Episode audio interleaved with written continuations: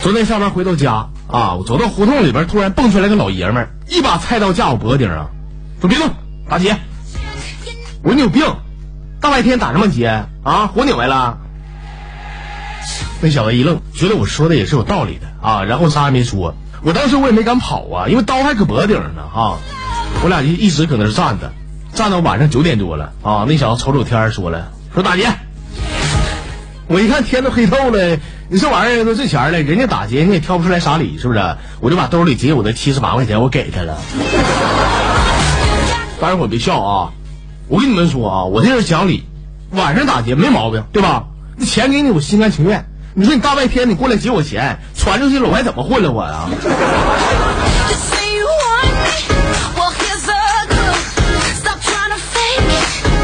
早上看到大娟子，好像垂头丧气的啊，我就问她，我说娟儿咋了？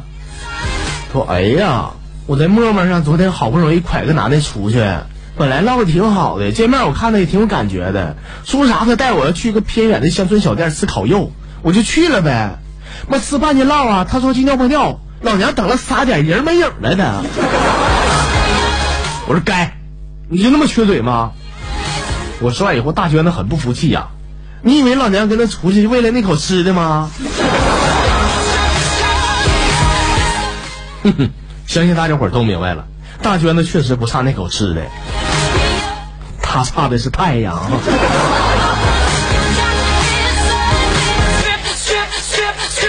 最近呢，有关的专家啊，一项研究表明说，这个无名指长的人呢，这个数学的逻辑思维强啊，而中指长的人呢，语言表达能力非常强。大家伙儿看看自己能不能对上号啊？最后一个，我觉得总结的非常的具体。有些专家说了，说而小拇指长的人呢，挖鼻屎是比较方便的。可惜了啊，朋友们，我小拇指就短，特别不方便。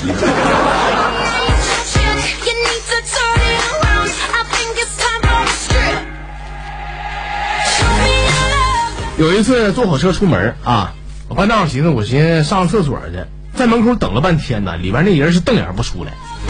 过了一会儿呢，里边终于出来人了啊！我一看是个挺带劲儿的老妹儿啊，她甩手的时候呢，把水甩我脸上了啊，赶紧跟我说说大哥对不起，那个我洗完手没擦。这朋友们哈，我一般不跟女人一般见识，特别是美女。哼，我说没事妹儿，你回回吧啊。我就赶紧进去了嘛。等我上完厕所，我准备洗个手的时候，你大爷！厕所里边哪有水龙头啊？来，老妹儿，来来，你出来，来，哥给你说个事儿，来。我这暴脾气，我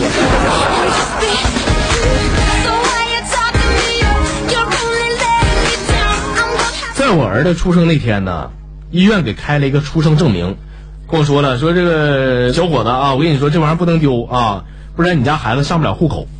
我心里边想，我说怎么可能呢啊？现在不是什么东西都能补办吗？是吧？我回到病房跟我媳妇儿说了一下，我媳妇好像突然想到什么一样啊，说老公，我跟你说，你千万不能把它整丢了啊，你得保管好，丢了的话得花两千多块钱做那个亲子鉴定才能补办呢，知道不？现在孩子都俩月了，我媳妇几乎是隔三差五老提醒我，说老公，咱儿子的出生证明你放好了吗？放哪儿了？啊，天天担心这事儿。我觉得朋友们啊，我媳妇儿也真是的，那不就两千多块钱吗？啊，那丢了做个鉴定补办一下不就完了吗？至于这么大惊小怪吗？那女人呢都会过，你知道。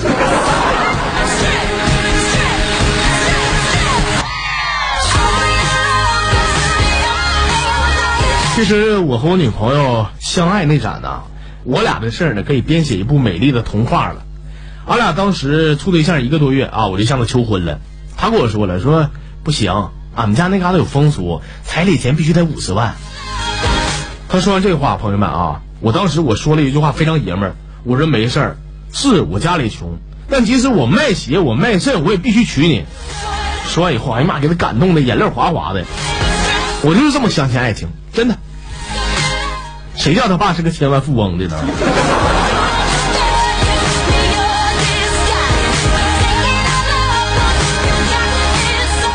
在我上学那前儿呢，俺们寝室哥几个啊，天天闲的没事儿，给那个幺零零八六人工台打电话，哈，找那帮女的唠嗑，一唠就是半个多小时啊。呃，为啥俺们能得逞呢？因为这个客服怕俺们投诉啊，一直陪着聊。我工作以后了，由于单身嘛，还是没有改掉这个臭毛病。昨天就聊了嘛，聊了以后，我发现手机欠了二十多块钱。我今天上营业厅一查呀，我才知道，哦，原来这个联通的卡打那个幺零零八六不是免费的啊。我忘了我上学那天是移动卡了，